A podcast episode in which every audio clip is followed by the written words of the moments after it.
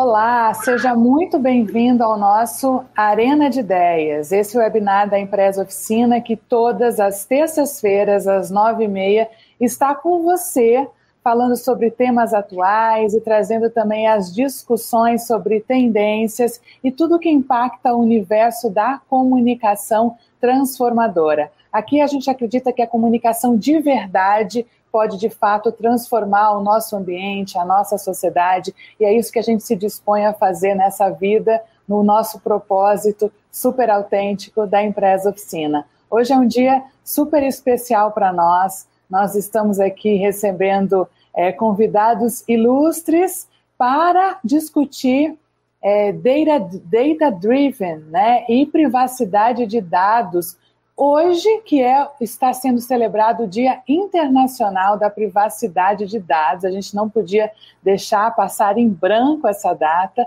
para discutir como é, a privacidade de dados pode ser tratada no momento atual que nós estamos nominando como a era da data driven. Nós vivemos essa era dos dados, dados passaram a ser a nova commodity. Há quem diga que os dados é quem regem a geopolítica mundial, inclusive. Né? Então, se você hoje está na internet, provavelmente tem os seus dados guardados por alguma organização, muitas vezes já foi alvo até de alguma violação de privacidade, e é justamente nesse contexto em que entram as empresas de data driven. São aquelas empresas que reúnem e utilizam informação para tomada de decisão estratégica. Hoje não é possível fazer nenhuma tomada de decisão, seja no campo empresarial, seja no campo de comunicação estratégica, sem entender de dados, sem conseguir interpretar dados. Esse é um tema super atual que eu tenho certeza que nós precisamos entender muito mais e você também. Então, para discutir esse tema, nós trouxemos convidados muito especiais é, que são o advogado especialista em direito digital, que é o Fabrício da Mota Alves, nosso grande amigo, parceiro, sócio do escritório Serrura Advogados. O Fabrício é o representante do Senado Federal no Conselho Nacional de Proteção de Dados Pessoais e da Privacidade, o órgão que compõe a Autoridade Nacional de Proteção de Dados, a ANPD,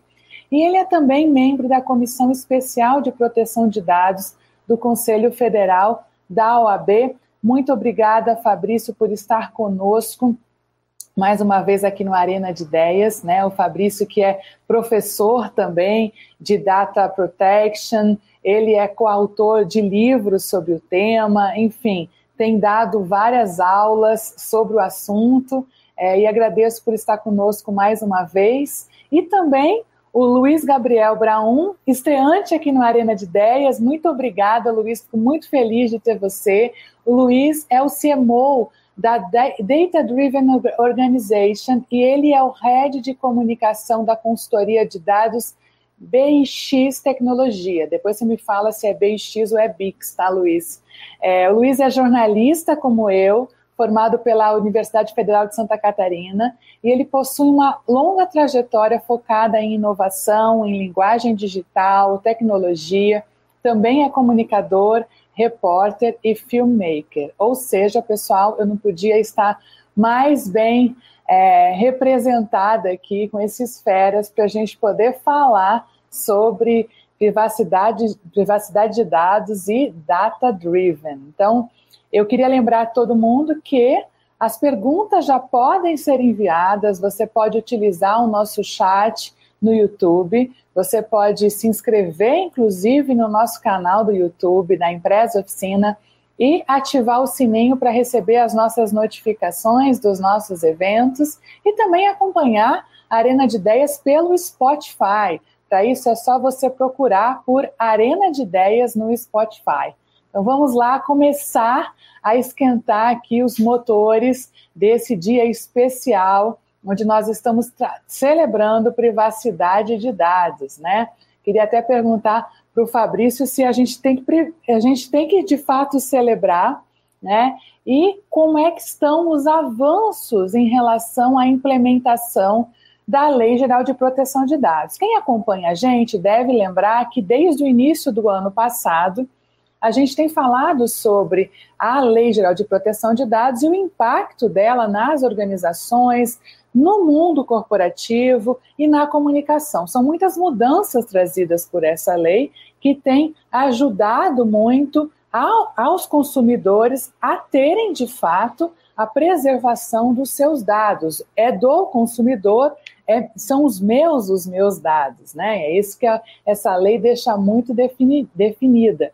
Ela entrou em vigor em setembro do ano passado e eu queria entender, perguntar para o Fabrício, de lá para cá, como é que as empresas estão lidando com a implementação da Lei Geral de Proteção de Dados, se as empresas estão já se familiarizando com os protocolos, né? Qual é a sua análise? Quais são os gargalos para que a gente possa entender depois como é que entra data-driven nisso tudo?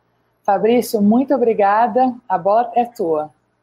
Obrigado, Patrícia.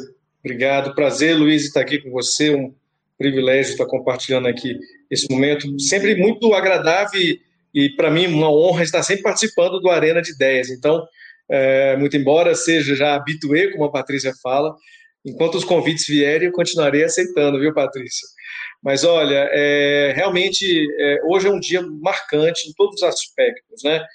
É, nós temos aí o Dia Internacional da Proteção de Dados, que é uma data que não foi criada pelo Brasil, mas que o Brasil é, adotou, literalmente adotou, não é um filho nosso, mas nós adotamos o filho é, da, da, União Europeia, isso foi concebido na União Europeia, e o propósito é justamente esse, né, de gerar essa conscientização.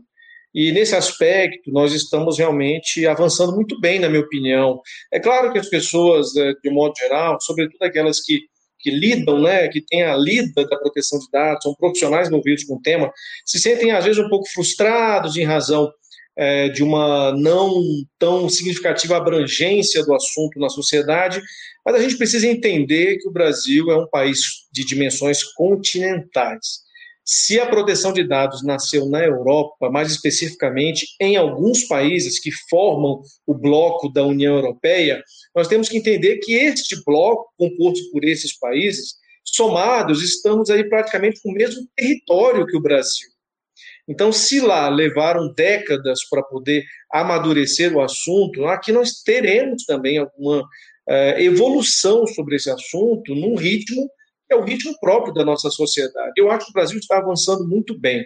Nós já aprovamos a proteção de dados, nós já temos uma lei geral de proteção de dados, já sancionada e aprovada desde 2018, já entrou em vigor a nossa lei de proteção de dados, temos já a Autoridade Nacional de Proteção de Dados, que é o órgão de fiscalização e também de educação sobre o tema, já constituído, já devidamente operacional, e por uma felicidade imensa, hoje foi publicado foi publicada uma portaria da ANPD, assinada pelo seu diretor-presidente, o coronel Valdemar Gonçalves Ortunho Júnior, exatamente apresentando aquilo que todos estávamos esperando, a agenda regulatória da NPD para o biênio 2021-2022. Então agora nós já sabemos o ritmo e a intensidade da regulação do trabalho da nossa NPD. E isso é realmente motivo de muita comemoração. E, claro, as empresas ficaram, durante todo o período é, de vacácio legis, né? Para quem não sabe o que é vacácio legis, né? Lá estou eu, advogado, falando juridiquês, né? Mas vamos lá, vou tentar explicar o que é essa expressão em latim. É um período de vacância, ou seja, é um período em que a lei foi aprovada e o legislador falou, né? Os deputados e senadores falaram: olha, sociedade, vou dar um tempo para vocês entenderem esse assunto, mas depois desse tempo, esse assunto vai valer. É mais ou menos isso. Então, eles deram dois anos para a gente, 2018 e 2020. Esse período, ele foi um período muito interessante, porque a sociedade, através de algumas empresas, começaram a, a entender um pouco mais a, e a aplicar essas regras, né? Já também, exatamente prevendo que ela vai entrar em vigor, que elas vão entrar em vigor, haverá consequências para quem não cumprir essas regras, né? Então, esse período foi muito útil, Patrícia, para isso. Houve algum grau de conscientização razoável em 2018, 2019 foi um pouco mais intenso, em 2020 realmente é, até por conta da, da, da, discussão se vai prorrogar ou não a entrada em vigor da lei, realmente esse assunto se solidificou. Várias ações judiciais já foram movidas, vários debates, muita coisa agora está mais evidente. E o mais importante, o assunto saiu dos nichos especializados e já está agora nos grupos de família que é importante, talvez a melhor métrica sobre a popularidade de um assunto seja o grupo de família. Quando as suas tias e a sua mãe e o seu pai começam a falar sobre um assunto que você já lida há algum tempo, é porque ele caiu agora naquele mainstream. Então, eu acho que nós estamos muito bem. Que bom, bom ouvir a sua análise. A gente tem visto realmente o assunto circular nos grupos da família. Outro dia a gente, a, a gente até trocava WhatsApp, né, Fabrício? Eu te mostrando um meme sobre como os dados, a, a comparação dos dados com lavar louça. Né, assim, a privacidade de dados com lavar louça, ou seja, tem popularizado e tem que realmente popularizar, porque nós temos um direito hoje assegurado em lei, né, que é, é, é a, a, o domínio dos dados. Os meus dados são meus, né, de fato. É, e eu autorizo quem eu quiser a, a utilizar os meus dados ou não, não é? Agora, olhando isso tudo no universo de análise de dados, realmente a minha cabeça dá um nó, Luiz. E aí eu queria te perguntar primeiro para explicar para quem não entende o que é data, data driven. Eu queria te perguntar o que, que caracteriza uma empresa data driven né? É, e o que, que faz a, a, empresa que você é o CMO, a Data Driven Organization, a organização na realidade, né? É uma grande organização que tem feito um trabalho incrível. E eu queria também te dar a oportunidade aqui de contar para as pessoas é, o que faz a, a Data Driven Organization. Bem-vindo ao Arena de Ideias, Luiz. Muito obrigado, agradeço muito o convite. É, bom dia, Patrícia, bom dia, Fabrício. E bom dia para quem está acompanhando a gente aqui nesse papo. Bom, eu vou começar fazendo uma errata e também fazendo um elogio. A errata é que é Bix Tecnologia, de fato, e também o sobrenome é Brown. Mas tranquilo. E agora eu vou fazer o elogio. Desculpa. Imagina, no começo da conversa, Patrícia, quando você começou a falar, eu acho que você teve uma definição muito boa do que é ser data-driven né? É você levar os dados, a inteligência dos dados, para o momento da tomada de decisão, para o momento estratégico. Mas uma empresa data-driven, uma empresa guiada por dados, é, é muito além disso. É uma empresa que tem profissionais capacitados, alfabetizados na cultura de dados, entendem termos, entendem é, processos. Não é o caso de ser um analista de dados, não é o caso de ser um cientista de dados mas você entender essa cultura. É, esses profissionais eles têm que estar presentes em toda a organização, não é só na tomada de decisão, embora seja, claro, o momento mais importante. Essa pessoa tem que estar presente no produto, tem que estar presente nas operações e tem que ter é, para ela todo um sistema, uma, uma infraestrutura é, boa para garantir com que ele de fato tome essas decisões, é, colete, gere e analise melhor os dados.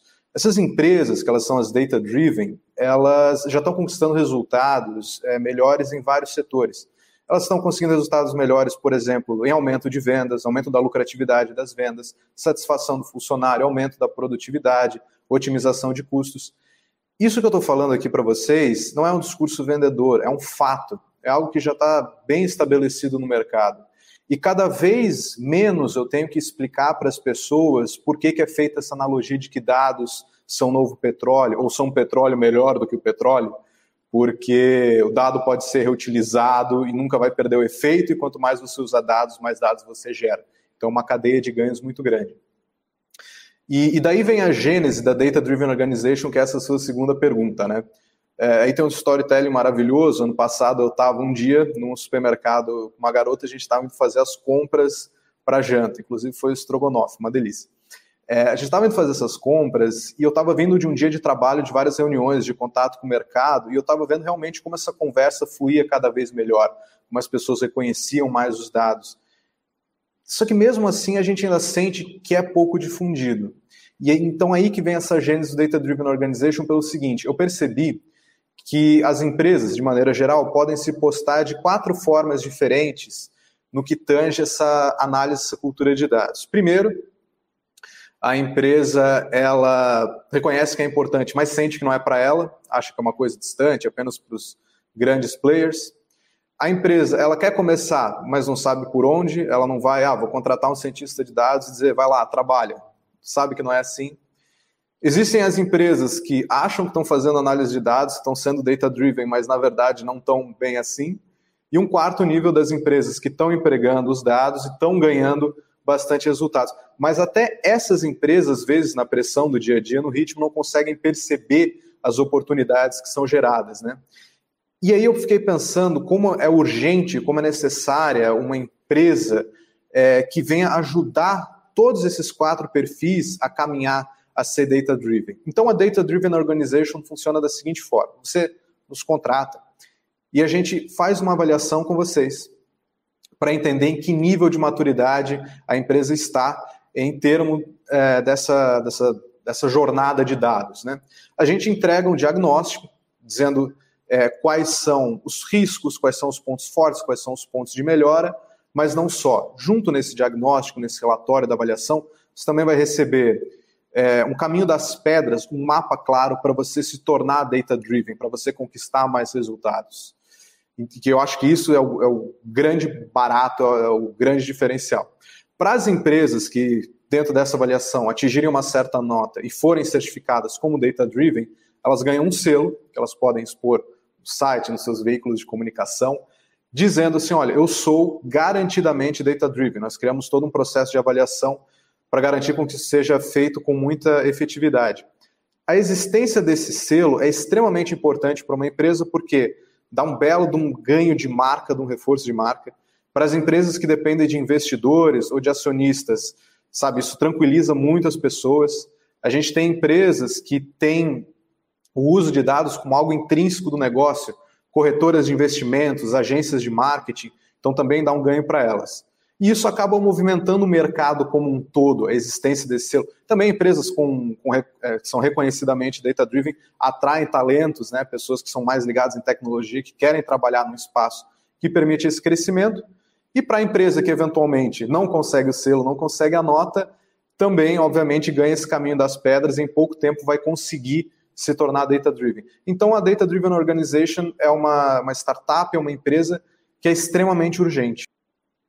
Muito bacana, adorei o conceito, é, porque na realidade a gente tem que implementar uma mudança cultural, né? Assim, e acontece muito isso mesmo. Por onde eu começo? Eu contrato um engenheiro de dados, um cientista de dados, eu contrato um cara de, de BI, é, que, em que momento a gente analisa dados, né? Sendo que dados, hoje a gente tem do começo ao fim da nossa jornada em tudo que a gente faz.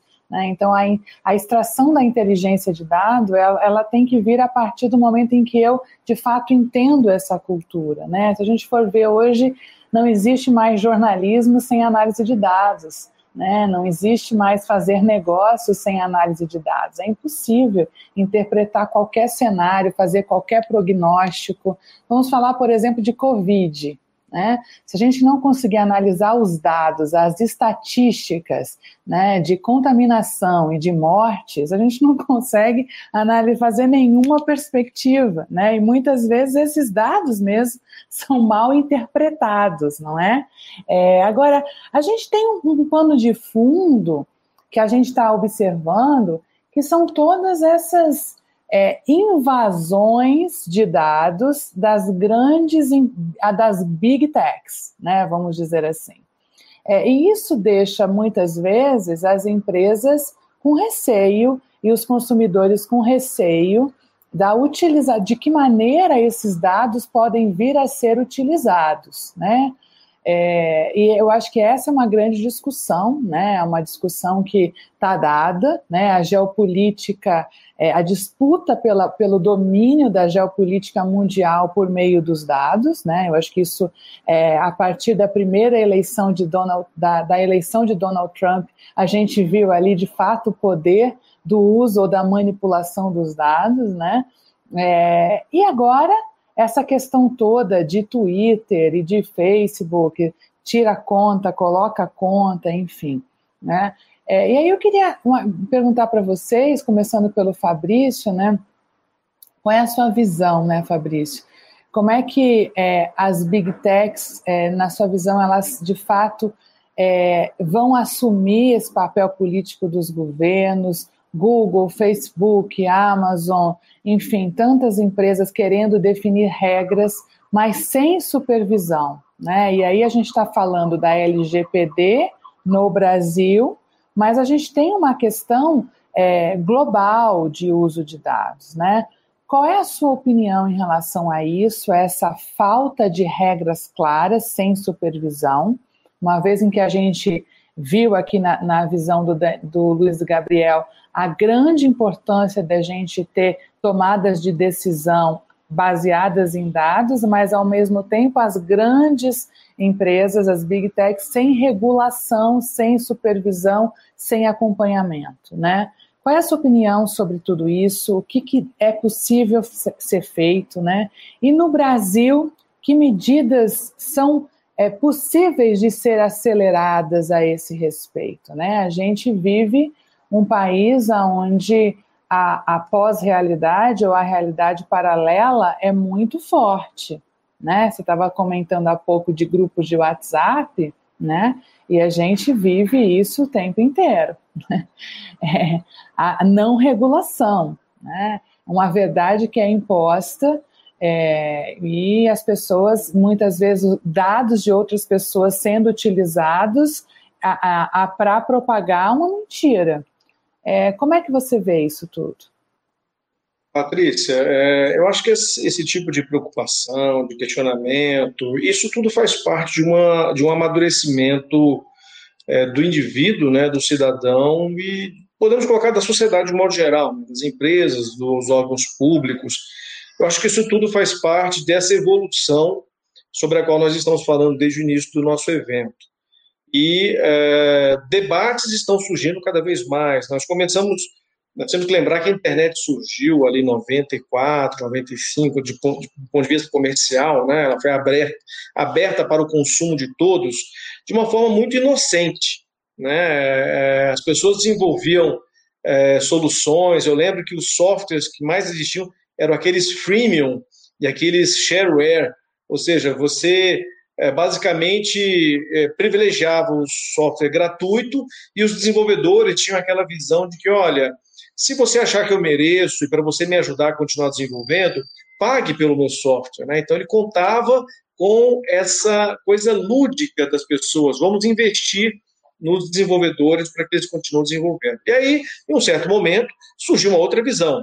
Que, olha, é o seguinte, a internet é muito bacana, muito legal, serviços são digitais são muito úteis, mas a gente tem que ganhar dinheiro, tem que monetizar de alguma forma.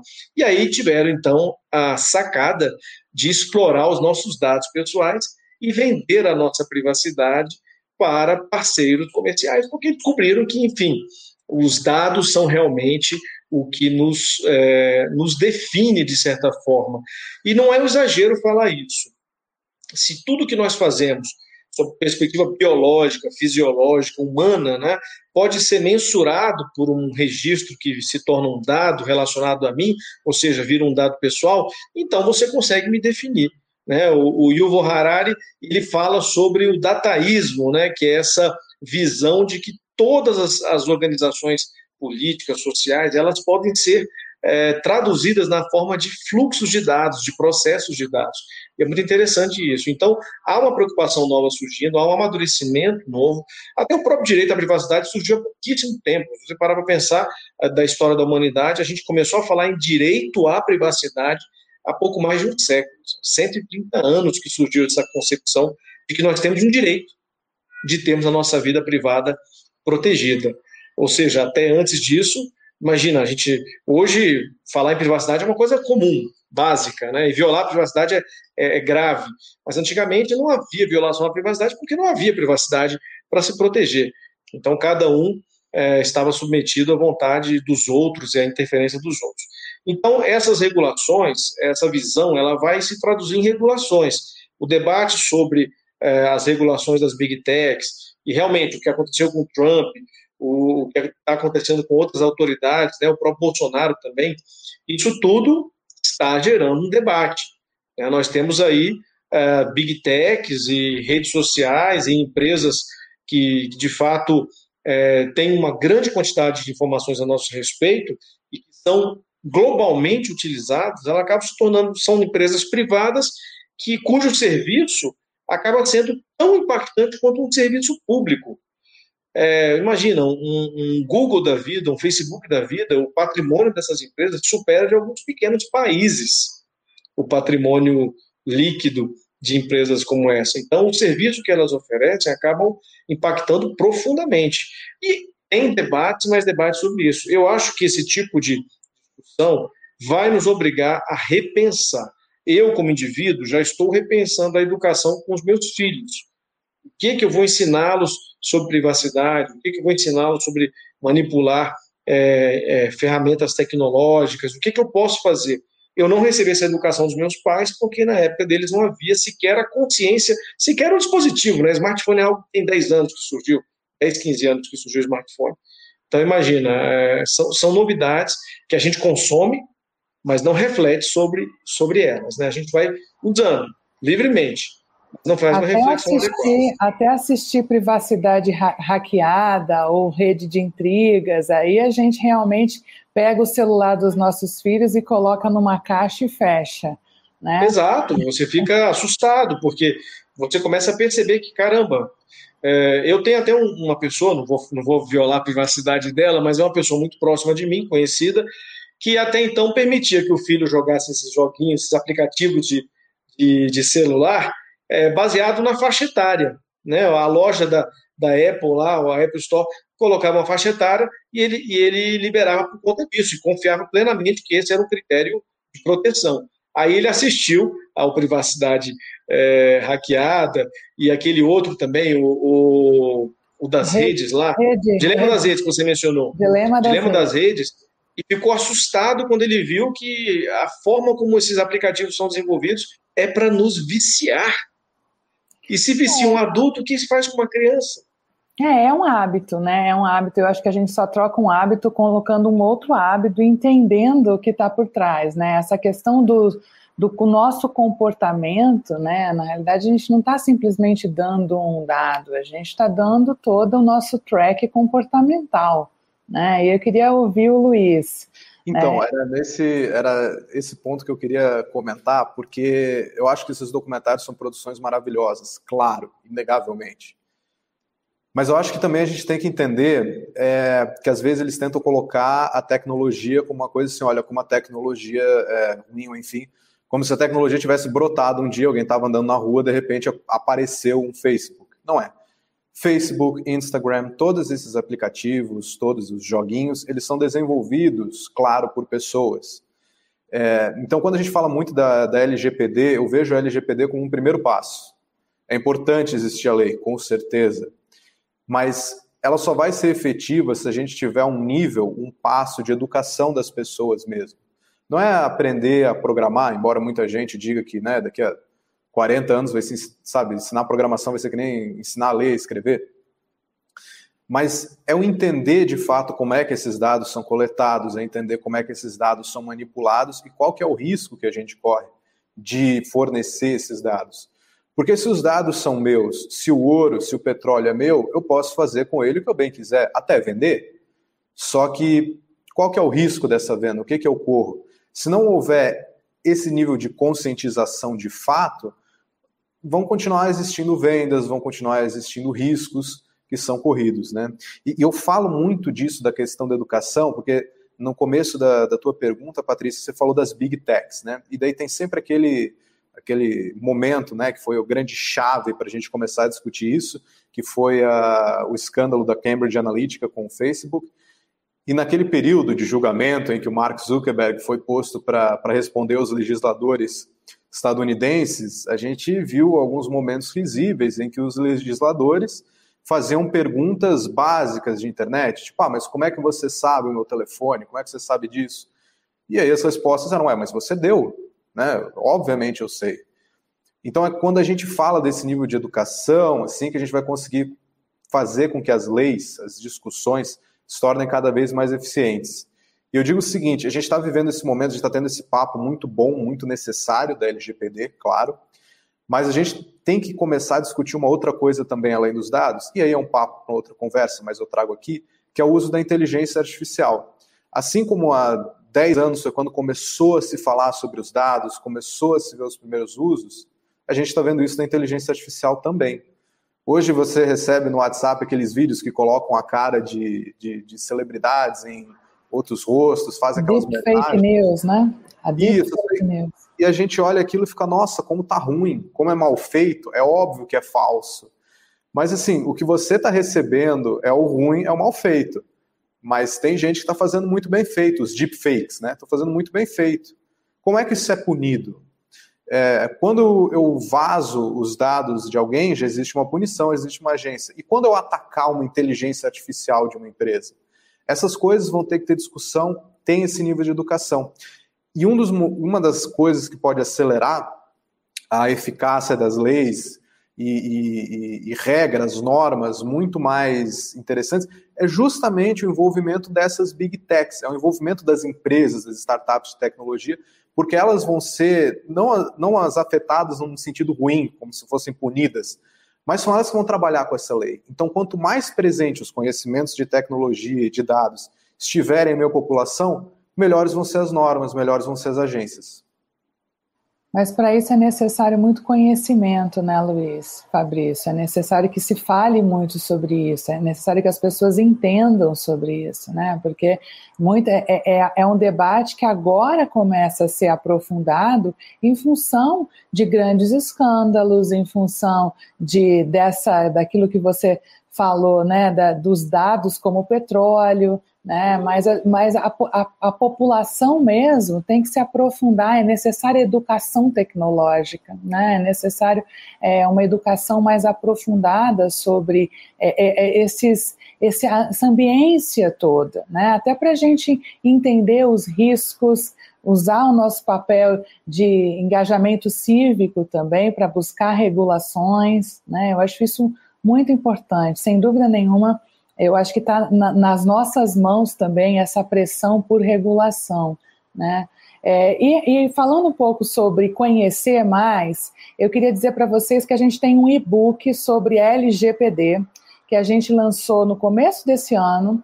É, e ele, não, desculpa, no finalzinho de 2020, e ele está aqui, é só você mirar o seu celular aqui, quem está acompanhando a gente pelo YouTube, mirar agora o seu celular aqui na telinha e você consegue baixar esse book ou acompanhar a gente pelas nossas redes sociais também, que ele vai estar disponível para vocês. Quanto mais a gente souber, mais a gente pode de fato exercer os dos nossos direitos, né, e fazer as pressões necessárias para regular mais esse ambiente que ainda é pouco conhecido, né? E falando nisso, tem uma pergunta que eu acho que vai entrar aqui para a gente agora sobre justamente sobre isso que a gente está falando, que é, é, a pergunta que eu recebi aqui da é, Ivana Crisanto.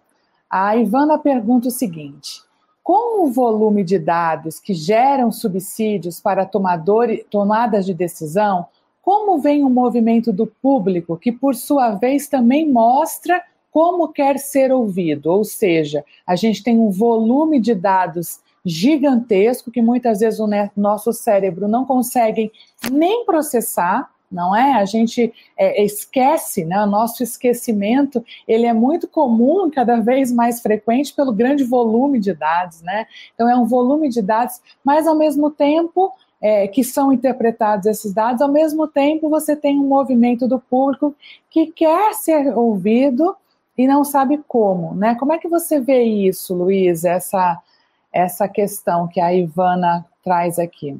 Eu acho que esse ponto do volume de dados é, é justamente porque que a gente está por que está se falando de dados hoje, não se falava de análise de dados, por exemplo, há 30 anos, com a mesma força, né?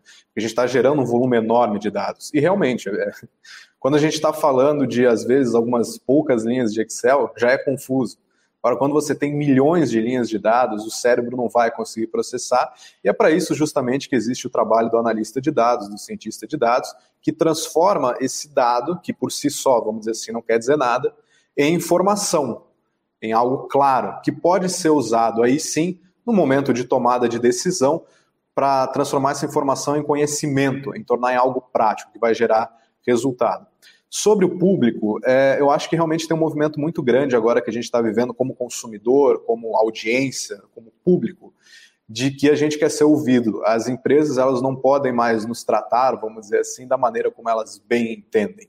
Então, uma empresa que trata dados de uma forma inteligente é uma empresa que consegue ouvir o seu público, de fato porque são nas interações do seu público com o aplicativo ou com o seu site, ou às vezes presencialmente mesmo, que agora a gente está vendo a pandemia, então a gente trata mais desses, desses casos remotos, mas a interação desse público que vai te gerar um monte de conhecimento para você fazer cada vez mais produtos e serviços que são voltados para ele. E isso também tem tudo a ver com a privacidade de dados. Uma empresa que é transparente, é, na forma como trata os dados, que quando você vai fornecer, por exemplo, para um aplicativo ou o que for, ela fala assim: olha, a gente vai usar os seus dados de maneira X, Y e Z, e de fato faz dessa forma, é muito gratificante, traz uma segurança muito grande, mostra que a empresa ela se preocupa com você não como gerador de dinheiro, de lucro para essa empresa, mas como pessoa. Ela te protege e se protege também. Então é muito importante isso, de ouvir o público, de ver o que os dados têm a te dizer sobre ele.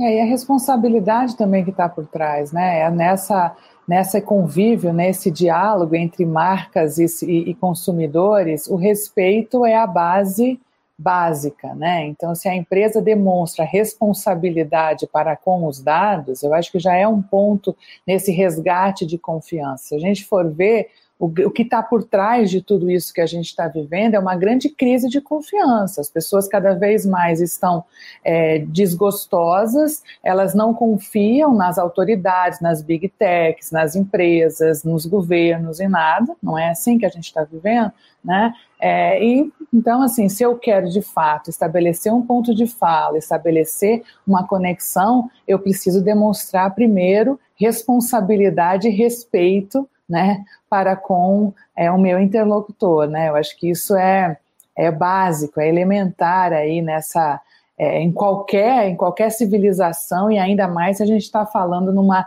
numa sociedade onde os dados brotam, né? eles, eles brotam, né? A gente é, é aquela coisa. Quem nunca estava no celular aqui falando sobre, poxa, eu tô com uma vontade de tomar um café, de repente aparece para mim Uber Eats não é? Acontece isso muito, e eu concordo com você também, Luiz, que a gente tem que discutir melhor inteligência artificial, é, porque é, é uma nova é uma nova dimensão aí também na questão do tratamento de dados e pouco discutida, né? Mas temos mais perguntas, assim, o nosso público hoje está muito participativo aqui. Eu queria chamar mais uma pergunta é, que entra agora aqui, é, que é a pergunta da Sandra Sato. É, empresa de cibersegurança, a PSafe, revelou o vazamento em massa de dados de 220 milhões de brasileiros, incluindo CPFs a fotos de rosto de pessoas. Esse caso é o primeiro teste de fogo da LGPD? Eu vou deixar para o doutor Fabrício. Sem dúvida nenhuma. Na verdade, eu diria que é o primeiro teste de fogo para a NPD, para a nossa Autoridade Nacional de Proteção de Dados. Porque, com toda certeza, o que aconteceu nesse episódio, né, que a imprensa já está chamando de mega vazamento, e com toda razão, né, tem tudo para ser o, o, mais grave incidente da nossa história é, como nação, é, e, de fato, o, a NPD vai ser testada em relação a isso. É, já há bastante crítica pela morosidade da Autoridade Nacional de Proteção de Dados, de não ter dado uma, uma resposta ou uma manifestação qualquer sobre o assunto tão rapidamente como, como o episódio exigia, né?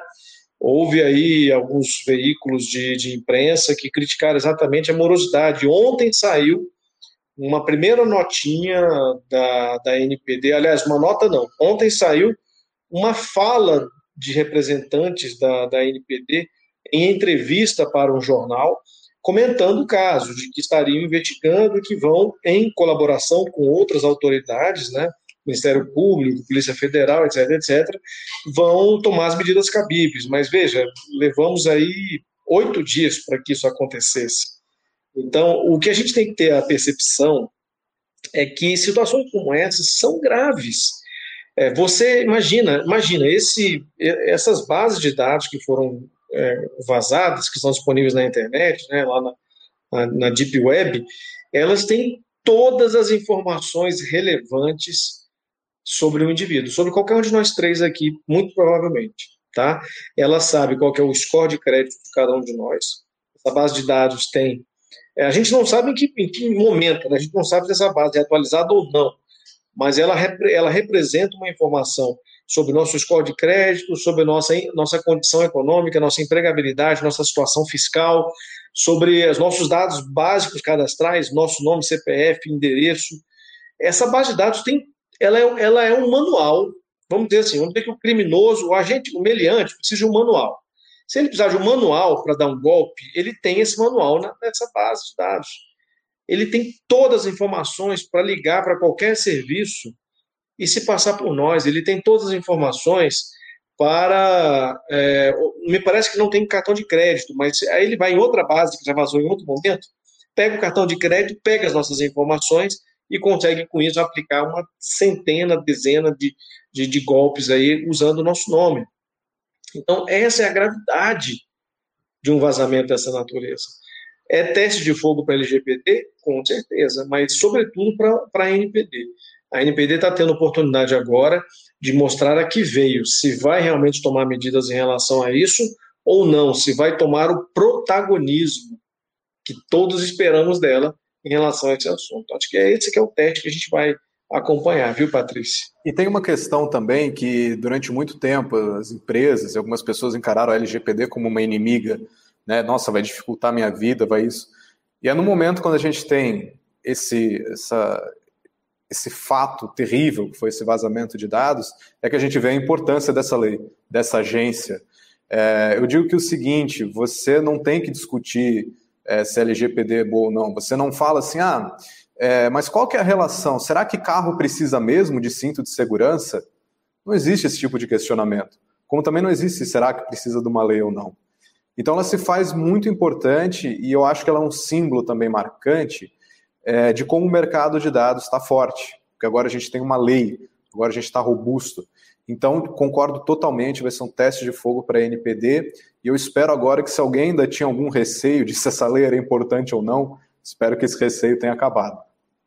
É, é eu tenho ouvido muitas empresas muito tranquilas dizendo: olha, mas as sanções só são a partir de setembro, né? Como se esse fosse um ponto, é, inclusive advogados dizendo isso, Fabrício, seus colegas dizendo: não, as sanções são apenas é, em setembro, então tá tudo certo, né? Mas assim, antes até de LGPD, a gente tem uma legislação de direito do consumidor, né? Eu acho que é importante a gente lembrar isso também.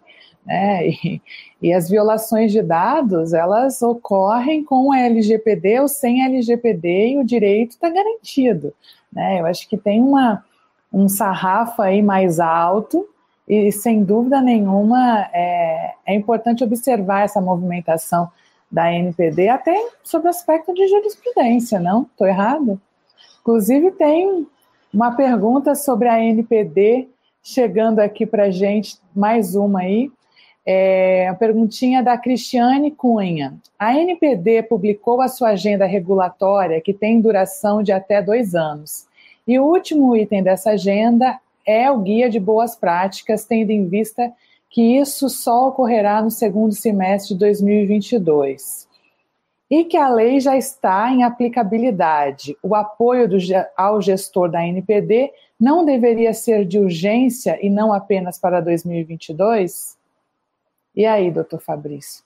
Olha, a gente tem um problema, Cristiane, eu vou te falar qual que é. É muita coisa para a autoridade cuidar.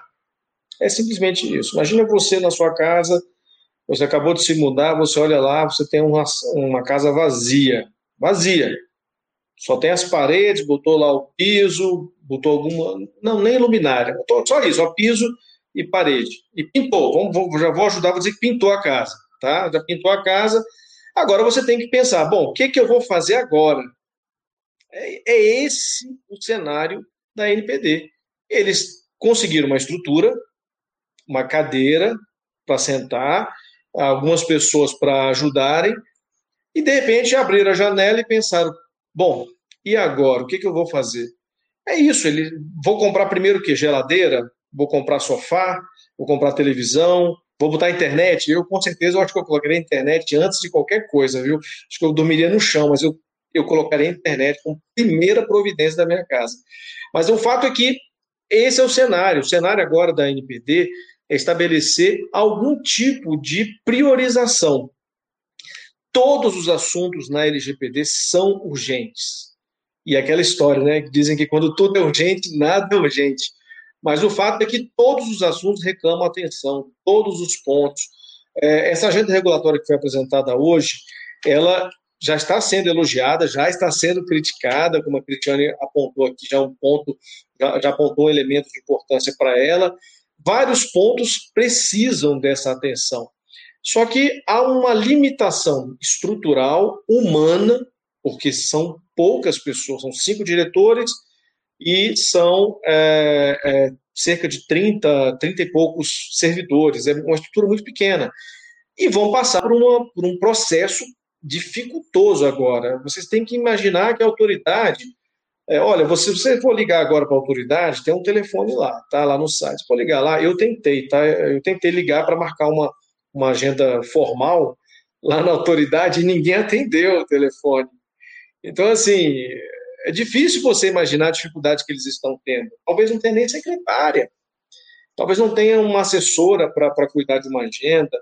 É, você olha no site da NPD, você não vê nada na agenda, praticamente quase nada na agenda do, dos diretores, porque talvez não tenha quem alimente essa agenda, sabe? Então, há dificuldades. Eu concordo com você, Cristiane, no sentido de que seria muito importante dar esse suporte para o gestor que trata do assunto dentro das empresas, dos órgãos públicos. Mas teremos, como sociedade, na minha opinião, que, que ajudar a NPD também. Eu acho que nós, como cidadãos, temos que demonstrar comprometimento, independentemente do Estado, independentemente da vontade do Estado, independentemente da aplicabilidade da própria legislação. Nós temos que fazer isso também entre os nossos parceiros, né? chamar a atenção, se você tem um contador e ele não, não tocou no assunto LGBT, dá uma ligadinha para ele e fica, vem cá, você já sabe que, sabe que existe LGPD? É, você já tomou alguma providência em relação ao LGPD? Dá uma ligadinha, depois ele vai dizer que não, vai... bom, tudo bem. Na próxima você manda um e-mail, depois você manda uma notificação com prazo, tá? Você vai, faz isso que você vai educar muito. Então, tomando essas providências, a gente vai criando a consciência. Agora, realmente, a NPD não vai conseguir cuidar desse assunto. Eu tinha estimado uns cinco anos para que essa lei fosse regulamentada em sua plenitude, tá? Considerando outras experiências que nós temos aí no, no, no Brasil. Então, eu acho que esse biênio aí que foi colocado vai ser o, o limite do possível, né? Então, enfim, é, infelizmente, a gente vai ter que conviver com essa escassez aí de, de tempo e de oportunidade. Mas é, vamos, vamos em frente vai dar tudo certo. É, esperança, né? A gente tem que ter esperança, né? Quando a gente olha as notícias e vendo, inclusive, o orçamento para pesquisa para Fiocruz diminuindo, eu fico imaginando esse orçamento para poder constituir essa Agência Nacional de Proteção de Dados, né? Mas, enfim, é, vamos lá. Cada um fazendo a sua parte e a gente tentando formar o nosso país, né? É, eu, queria, eu queria perguntar para o Luiz, né, mais uma vez, voltando aqui para a questão de, de data-driven, aproveitando esse grande conteúdo que você está trazendo para a gente, é como, é como é que a gente pode dizer, é, se a gente, você sabe dizer para a gente, na realidade, a quantidade de empresas que hoje já podem ser consideradas data-driven no Brasil e quais são as empresas que estão no top of mind. Você já explicou para a gente o conceito das quatro fases, né, Luiz? E agora, então, é, considerando esse conceito, quais empresas, na sua opinião, que são hoje é, data-driven no nosso país e quais que se Sim. destacam? É, eu acho que isso são duas perguntas diferentes. Né? A primeira, se você me pergunta se tem um número. Eu adoraria poder dizer para vocês aqui, olha, tem um número, é esse número, e as empresas são essa, essa, essa e aquela. Mas a Data Driven Organization ainda é recente, daqui a um tempo você pode, quem sabe se a gente fizer uma segunda edição desse papo, você faz essa pergunta de novo, com certeza eu vou poder te dar uma informação Topadíssimo, muito super Mas, Ótimo. Mas para não ficar só nessa resposta meio vendedora, assim, eu vou tentar dar uma, uma resposta mais precisa. Tem uma pesquisa de 2019, pesquisa do TIC, que ela mapeou que apenas 4% das empresas brasileiras que, que fazem uso de TI fazem também uso de Big Data. Lógico, Big Data é apenas uma ponta do que é possível fazer com dados. Big Data são essas é, bases de dados gigantes que crescem em alta velocidade. Então é só uma ponta mas é um indicador é, de como realmente a gente poderia estar usando mais todo o potencial dos dados. 4% é um número muito pequeno. E o Brasil, de maneira geral, é um país muito digitalizado, mas é também um país muito dual nessa digitalização. A gente vê, por exemplo, um Pix, que é uma ferramenta maravilhosa de pagamento, uma baita de uma novidade, mas ano passado a gente teve que soltar uma cédula nova no mercado porque as pessoas estavam estocando papel moeda dentro de casa. Então, esse é o nível de dualidade do Brasil. Eu acho, aliás, acho não, eu sou muito otimista, porém, quanto ao Brasil nesse caminho da datalização, não só da digitalização, mas da datalização, que é esse uso é, frequente, constante inteligente de dados. Porque o, o, o Brasil é um país bastante inovador. É, teve um, um, ranking feito do, é, de ecossistemas de inovação de tecnologia também, acho que não lembro agora se é de 2020, acho que é de 2020, que colocou o Brasil como o vigésimo país mais inovador do mundo, colocou São Paulo como a 18ª cidade mais inovadora do mundo. Então, a gente tem uma posição muito boa, mas se a gente está em vigésimo, ainda tem 19 lugares para crescer, a gente é um país que tem, por exemplo, Móvel, 99 é, e Banks, Nubank. Nós somos um país que tem unicórnios. Nós temos São Paulo, claro, que é gigante, mas é São Paulo, né? Mas também nós temos outros ecossistemas pelo país. Eu estou falando para vocês, eu estou aqui em Florianópolis, que é a Ilha do Silício, que é, é uma cidade que tem todo um ecossistema repleto de dispositivos que incentivam a inovação, o uso da tecnologia. Então, eu acho que o Brasil hoje ainda usa muito pouco dados. Eu gostaria de que a gente tivesse um uso tão grande que eu pudesse te dar um número bem preciso, mas não dá. A outra pergunta é do top of mind. Quais são as empresas que são referência no que tange o uso de dados? E eu poderia citar algumas aqui, por exemplo, Magazine Luiza, a gente sabe, a Magazine Luiza totalmente digitalizada, inovadora. Também é Grupo Pão de Açúcar. Eu poderia citar umas empresas de fora, eu poderia citar, por exemplo, a Adidas, que usa dados para absolutamente tudo. Eu poderia falar do Starbucks, que começou a usar dados com força em 2008, que foi um ano que os Estados Unidos estava em crise, que era uma crise enorme. Então, e quando a gente está falando de crise, o que, que as pessoas cortam? O cafezinho. Pensa no perigo. Foi o ano que eles quase faliram. Né? Foi o ano em que eles, foi o grande estudo de caso da Starbucks, né? Eles entraram com Deira como assim a grande mudança do negócio deles, o investimento, né? Precisamente. Mas às vezes quando a gente fala desse caso Starbucks, quando a gente fala de Adidas, Grupo Pão de Açúcar, é, Magazine Luiza, como eu falei, às vezes algumas empresas podem ter medo, que é aquele receio que eu falei no começo, de pensar que não é para elas. Então, quando eu penso em top of mind de, de ser data-driven, eu penso muito é, no uso inteligente em cases, uma questão de mentalidade. E eu vou dar dois cases aqui, descrevendo brevemente da Bix Tecnologia. Um deles, eu não vou revelar o, o nome da empresa por, por, uma questão de segurança, né?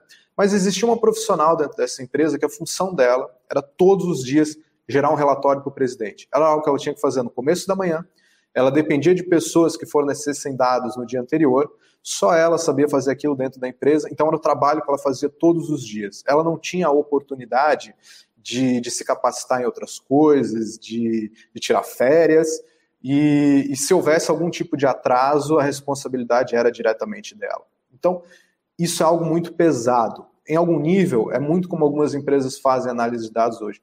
A Bix foi contratada, a gente automatizou esse processo de análise de dados. Isso foi muito bom para aquela empresa, porque essa profissional, ao contrário do que muita gente pode pensar, ela não foi demitida porque houve uma automatização. Pelo contrário, ela conseguiu se capacitar e desenvolver outras coisas no trabalho dela. E as análises começaram a ser cada vez mais completas, porque deixaram de ser ali no manual. Então, esse é um case que eu gosto de trazer da importância de dados para pessoas. O que é um top of mind? É quando você vê como é que os dados, como é que o uso da inteligência dos dados pode ajudar no seu dia a dia.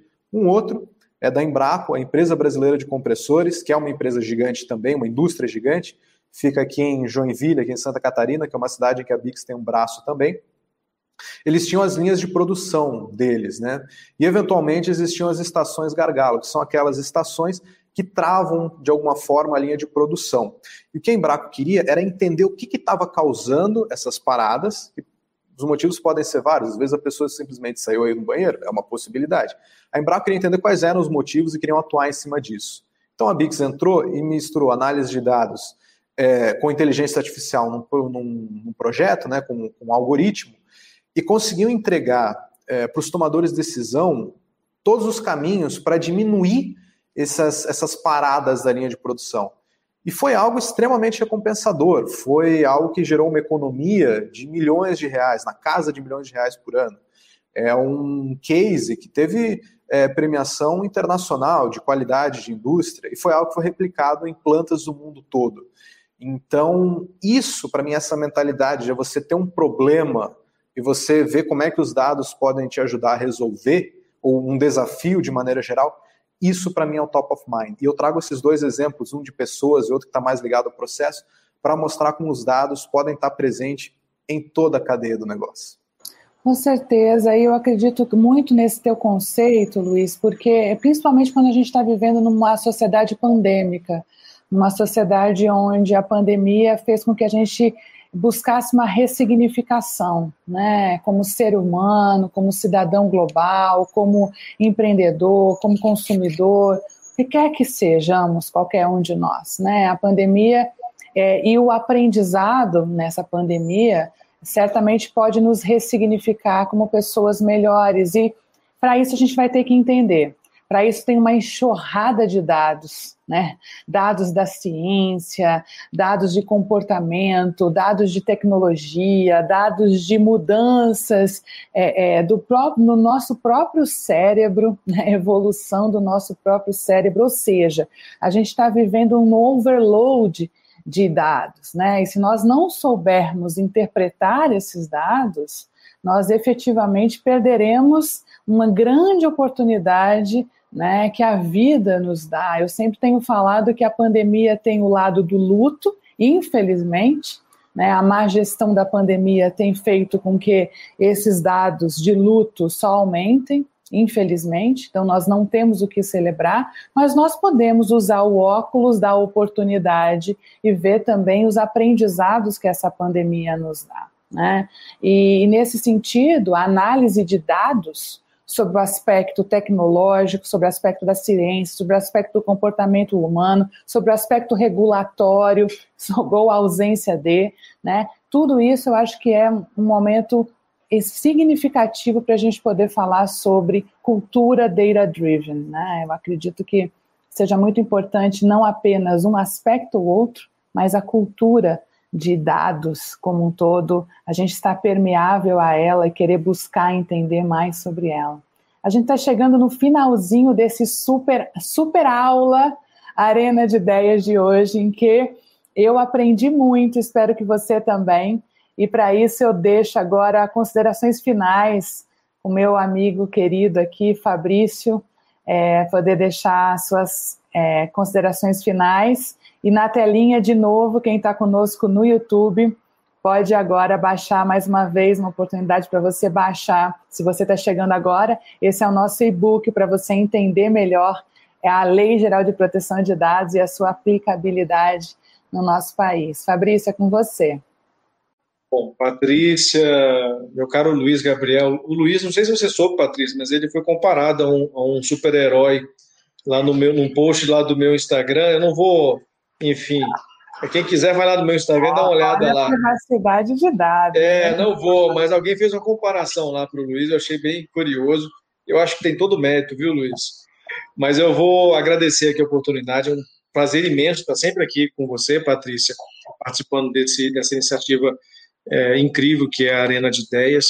É, e falando do tema que é um tema né, que, que nos une né, como profissionais, como parceiros e como amigos também, também pelo qual eu sou assim, profundamente é, dedicado e apaixonado. Eu gosto muito desse assunto, me dedico muito a ele e tenho muita convicção de que a privacidade e a proteção de dados têm um poder de transformação muito grande. E eu gostei muito, Patrícia, da nossa oportunidade de trabalharmos juntos esse assunto, porque eu acho que proteção de dados e privacidade é essencialmente, é, tem, tem na sua essência a informação. E a informação precisa ser comunicada de uma forma ou de outra, tanto para o aspecto é, da proteção da privacidade, como também para o aspecto da lida com a privacidade. Né? Lidar com a privacidade também exige saber como comunicar essa, essa, essa garantia. Então, eu acredito que todas as empresas e os órgãos públicos é, do país vão precisar é, se adequar, isso é algo que a lei já impõe, mas é importante que se adequem sabendo qual que é o valor que estará por trás desses projetos. Não pode ser só um protocolo, como uma lei tributária, né? as pessoas falam muito que a gente tem muitas leis tributárias e temos. Não pode ser apenas uma lei tributária, tem que ser de fato algo maior do que isso, tem que ser um valor, uma consciência e, sobretudo, é, uma, uma reinvenção no seu modo de agir, de pensar e de oferecer serviços para a sociedade. Então, enfim, acredito muito, né, como vocês estão vendo, e tenho certeza de que isso é de grande importância para que o país cresça também. Obrigada, Fabrício. Muito obrigada por, por, a, por a aula mais uma vez. E eu queria agora nosso super CMO, é, especialista e super-herói também, Luiz Gabriel. Suas considerações finais. Não mereço tanto. Gente, queria agradecer muito o convite aqui uh, para essa conversa. É, eu gostei bastante. Você que está assistindo, se gostou também, deixa o seu like no vídeo, né, para ver se a gente convence aí a Patrícia a fazer essa segunda rodada. É, eu queria fazer um, um convite é, para as pessoas para conhecerem mais a Data Driven Organization. Você pode entrar no nosso site, que é datadrivenorg.com. Pode nos procurar também nas redes sociais, LinkedIn, Instagram. A gente está sempre aberto a conversar, a discutir a cultura Data Driven, porque eu acho que o nosso papo até agora mostrou essa importância, mostrou toda a possibilidade, a gama de resultados melhores que você pode ter se você começar a fazer essa aposta em dados. E a gente está aqui para te ajudar nessa jornada. Sempre entendendo que cada empresa é uma empresa, cada organização é uma organização, mas o nosso objetivo é fazer com que você se torne data-driven com essa visão de fora de especialistas. E é isso. Muito obrigado aqui pelo convite para você que deu atenção às, às falas aqui desse longe de ser super-herói. Valeu, Luiz. Muito obrigada aí por participar conosco também. E queria agradecer você que esteve conosco. E lembrar que quinta-feira, nove e meia, a gente tem uma nova edição do Arena de Ideias. Muito obrigada, gente.